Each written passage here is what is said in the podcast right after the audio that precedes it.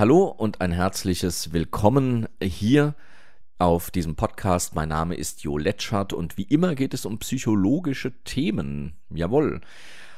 Für alle, die diesen Podcast normalerweise nicht hören, ich habe es gesagt, es geht um psychologische Themen, meist aber um tatsächlich umrissene Themen, beispielsweise Depression oder Ängste. Ich selbst bin Heilpraktiker für Psychotherapie, unterrichte Menschen, die das auch werden wollen und bilde sie aus in dieser klinischen Psychologie. Da geht es darum, wie kann man Erkrankungen erkennen, wie kann man sie diagnostizieren und auch wie kann man sie heilen natürlich oder zumindest behandeln, dass Menschen damit gut oder auch besser leben können als ohne eben diese Behandlung.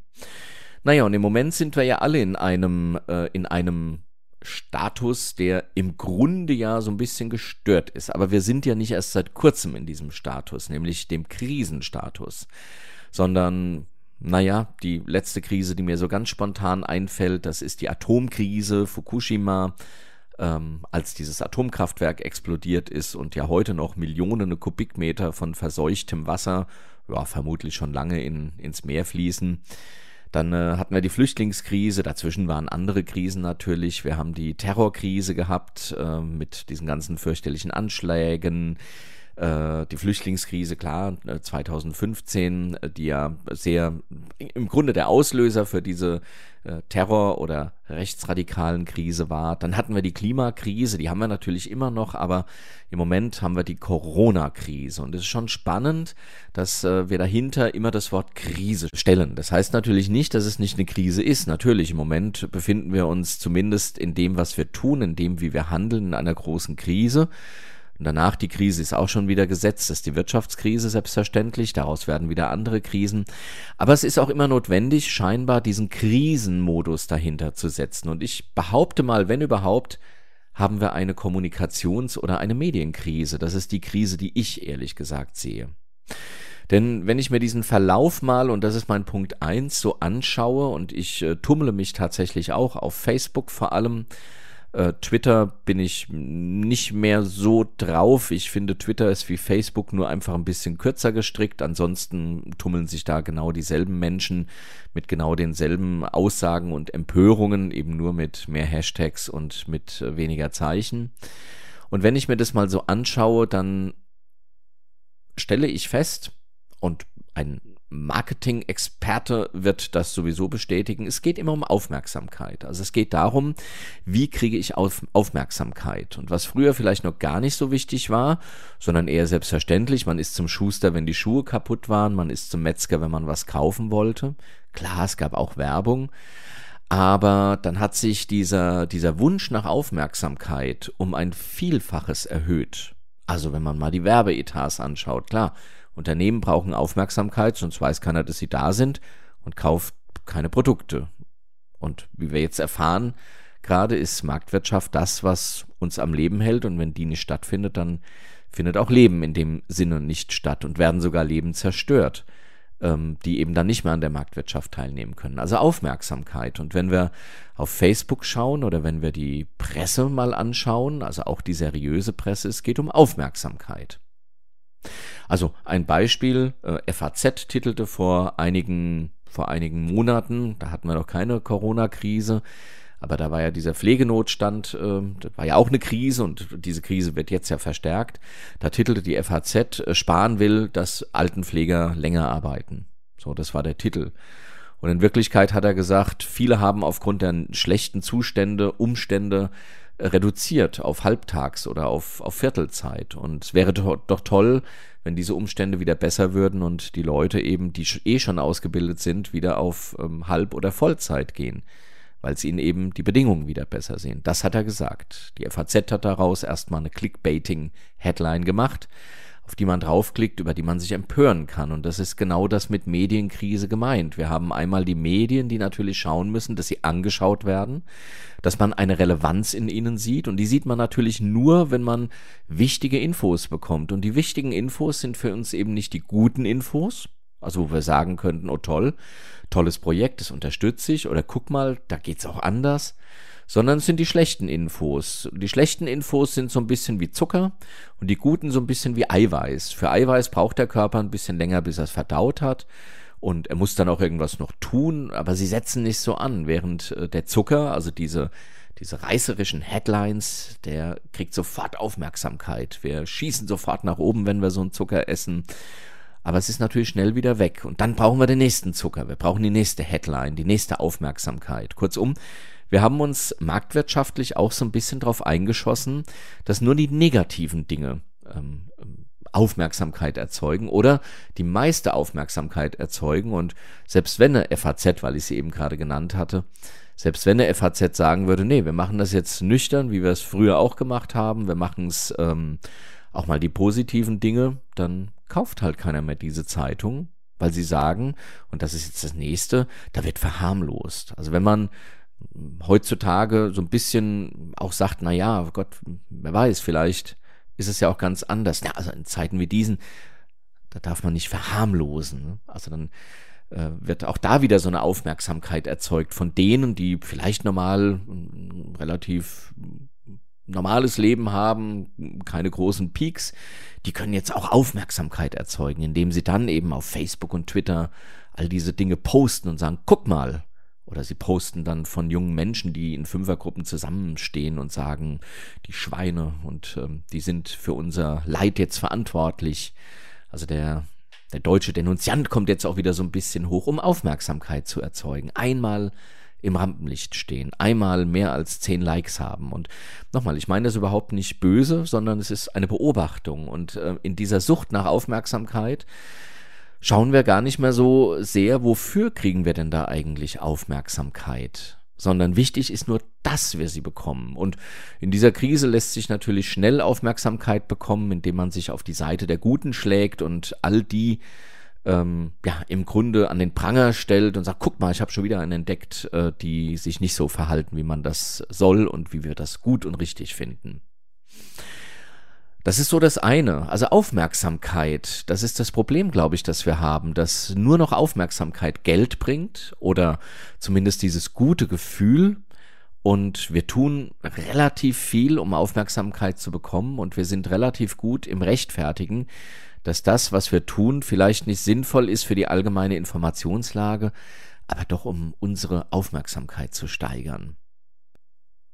Und da werden jetzt Diskussionen angestaut. Also man mag äh, oder aufgebauscht. Ähm, ich glaube, wir müssen uns zumindest nach dieser Corona-Krise keine Gedanken mehr darüber machen, über äh, bestimmte Fach, äh, äh Fach äh, äh, Mitarbeitermangel, Facharbeitermängel. Also wir werden auf jeden Fall viel Virologinnen haben, wir werden viel Ordnungshüterinnen haben, also die wir, die sich jetzt ja so ein bisschen im Netz auch als Ordnungshüter äh, aufstellen. Also viele ExpertInnen, die sich da im Moment tummeln und ich hoffe, dass die sich nach der Corona-Krise dann auch an den entsprechenden Stellen einbringen. Nein, das war jetzt eine kleine Spitze natürlich, aber äh, genau das geht in diese Richtung Aufmerksamkeit. Wir wollen Aufmerksamkeit haben. Eitelkeit, einer meiner Lieblingssünden, ist das letzte Wort, das äh, in einem bekannten Spielfilm mit Al Pacino äh, in der Hauptrolle als Anwalt, als Teufel, des Teufels äh, Advokat heißt, glaube ich, oder des Teufels an, der Anwalt des Teufels heißt dieser Film. Eitelkeit, einer meiner Lieblingssünden. Ja, und dieser Eitelkeit kann sich, glaube ich, auch ein Professor Wieler oder wie er heißt, nicht ganz entziehen, ein Professor Drosten nicht. Das sind Experten, um Himmels Willen. Aber ich glaube, sie haben schon auch einen großen Spaß an dieser Aufmerksamkeit und sie täten vielleicht ganz gut daran, wenn sie ihre Aufmerksamkeit nur mit denen teilen, die Politik machen und die dann auch noch Menschen aus der Wirtschaft hören, auch noch andere Meinungen hören und dann eben das Ergebnis dieser Beratung bekannt geben. Aber nee, so eine wöchentliche Konferenz, die man vorher nicht hatte, die ist natürlich auch toll. Und auch hier, es geht gar nicht darum, es einem vorzuwerfen, wir würden vielleicht alle so handeln, aber jetzt haben wir ja eine Zeit lang eine Erfahrung gemacht und sollten vielleicht unseren Hunger nach Aufmerksamkeit ein bisschen hintanstellen und einfach die zu Wort kommen lassen, gebündelt, die sich darum bemühen, ähm, diese Krise zu meistern.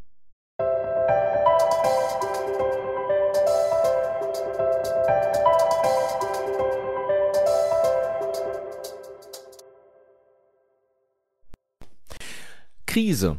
Und das wäre mein zweiter Hinweis aus psychologischer oder auch psychiatrischer Sicht. Krise, Scheinbar haben einige Menschen ihren großen Gefallen an der Krise gefunden. Und wenn ich das jetzt so sage, dann mag sich das erstmal zynisch oder wenigstens sarkastisch anhören. Aber das ist ein psychologischer Podcast. Insofern ist beides nicht der Fall, sondern es gibt durchaus ein Konzept in der Psychologie, das ähm, eine solche Krise oder auch den Gewinn, den man aus einer solchen Krise haben könnte, bezeichnet nämlich den Krankheitsgewinn. Und ich will hier das einfach leicht umändern, das Wort, in den Krisengewinn. Beim Krankheitsgewinn gibt es einen sekundären und einen primären und einen sekundären. Es gibt auch noch einen äh, anderen, aber das sind so die, die geläufig sind. Der primäre Krankheitsgewinn, das ist ein innerer. Das heißt, äh, ich muss aufgrund einer Krankheit beispielsweise bestimmte innere Konflikte nicht lösen weil ich krank bin, weil ich im Moment nicht die Möglichkeit habe, das zu lösen und somit den, dem Konflikt ausweichen kann.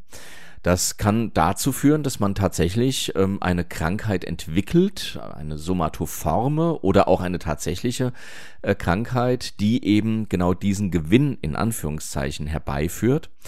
Und es gibt den sekundären, also den äußeren Krankheitsgewinn. Das heißt, hier wird mir beispielsweise Pflege zuteil oder vielleicht auch eine Frühverrentung oder oder oder. Und ähm, das sind Dinge, die so eine Krankheit aufrechterhalten können.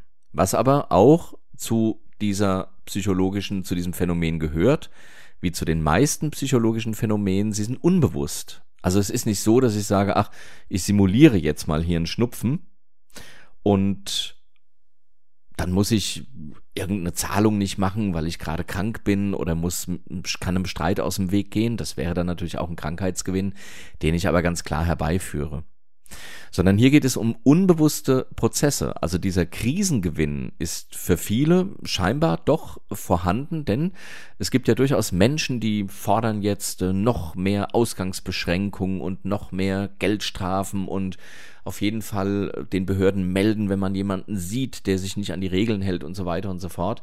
Jetzt mag man natürlich sagen, ja, in Zeiten wie diesen, da ist es auf jeden Fall sehr, sehr wichtig. Hm, ich finde, es kommt immer auf die, auf die Vehemenz an, mit der man das äh, vertritt. Also plötzlich kann man tatsächlich etwas bewirken.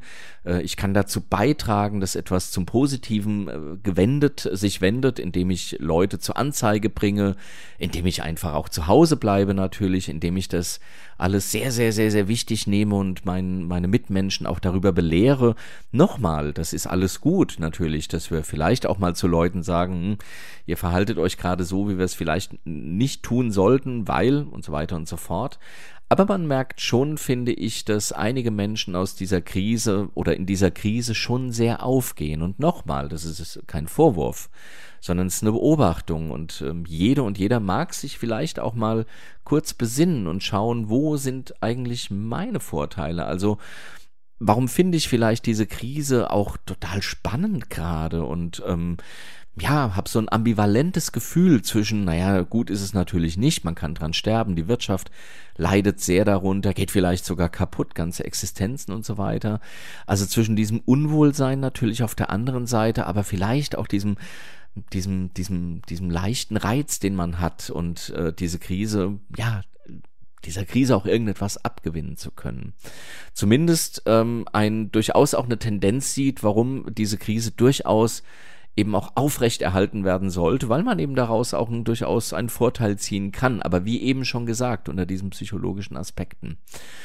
Und das ist, wie gesagt, ganz spannend zu sehen, wie wir von Krise zu Krise schlittern. Ähm, alles, was ein bisschen größer ist als normal, wird als Krise entweder aufgebauscht oder bezeichnet und dann mit derselben Werf, mit der Empörung ähm, auch vertreten und mit, mit der Gewichtigkeit und dabei gibt es viele Dinge in einem Leben, die man vielleicht auch mal ähnlich gewichten sollte, statt so einer Krise. Aber es ist halt immer leichter, so eine Krise zu gewichten und sich darin dann auch so ein bisschen wohlzufühlen, weil für die kann man ja nichts, ne? Aber man kann viele seiner, seiner Dinge, die man im, im, Normal, im normalen Leben nicht so raushauen kann, die kann man jetzt natürlich in der Krise ganz gut, ganz gut anbringen. Also, das so die zwei Phänomene, die mir auffallen in diesem, in dieser Zeit. Und ich glaube, es lohnt, darüber nachzudenken, ob da nicht bei dem ein oder anderen tatsächlich auch so ein Krisengewinn stattfindet und ob die ein oder andere Reaktion äh, gerade die wir in den sozialen Medien erleben, ob man die nicht einfach mal lassen sollte, nicht einfach die Füße mal stillhält, mal zur Besinnung kommt, mal zur Ruhe kommt, das tut, was eben gesagt wird, was eben derzeit die Mainstream-Meinung ist, denn umso schneller geht's doch einfach auch rum. Das von meiner Seite ein, ein kleines, ein kleiner Einschub zu den normalen psychologischen Themen, die ich so bespreche. Und ja, ich hoffe, es inspiriert dich, über das eine oder andere nachzudenken, auch über diese Krise hinaus natürlich. Und wünsche dir weiterhin, dass du gut durch die Krise kommst, gut und besonnen vor allem durch die Krise kommst. Und wir hören uns dann bald wieder. Bis dahin alles Gute, dein Jo Letschert.